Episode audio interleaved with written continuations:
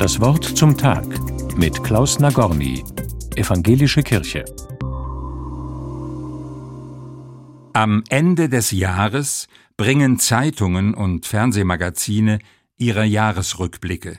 Die Chronik des Jahres 2023 ist voll von Nachrichten über Kriege und Katastrophen, Wetterextreme und Menschen, die auf der Flucht sind. Das Wort Krisenmodus ist zum Wort des Jahres gewählt worden. Ich frage mich aber, welche Ereignisse und Nachrichten haben es nicht in die Schlagzeilen geschafft? Wo sind die Menschen geblieben, die eher unauffällig im Hintergrund agiert und die Welt zum Guten verändert haben?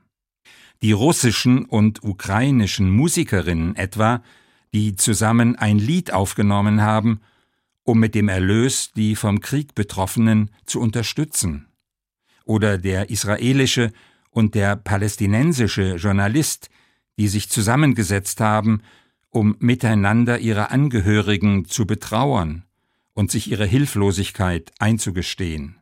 Gerade solche Nachrichten im Blick zu behalten, hilft mir, dass die täglichen Schlagzeilen mich nicht erschlagen. Es gibt so vieles, bei dem ich den warmen Herzschlag der Menschlichkeit spüre. Menschen, die es nicht dabei bewenden lassen, dass die Welt nur so ist, wie sie sich in den Schlagzeilen präsentiert. In einem Lied zum Jahreswechsel, das fast 400 Jahre alt ist und von Paul Gerhardt kurz nach dem Ende des Dreißigjährigen Krieges gedichtet worden ist, finde ich mich wieder. Wir gehen dahin und wandern von einem Jahr zum andern.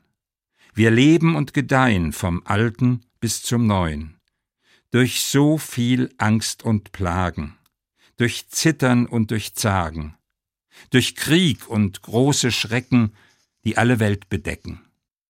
Seinen eigenen Jahresrückblick schließt Paul Gerhard ab mit dem Lob des Schöpfers und einer Bitte um Segen.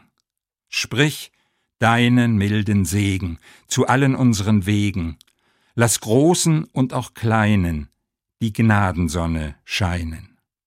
So zu denken und zu sprechen gelingt dann, wenn ich nicht bei den Schlagzeilen stehen bleibe, sondern den Blick darüber hinaus auf den Gott richte, der im Verborgenen der Begleiter meines Lebens ist.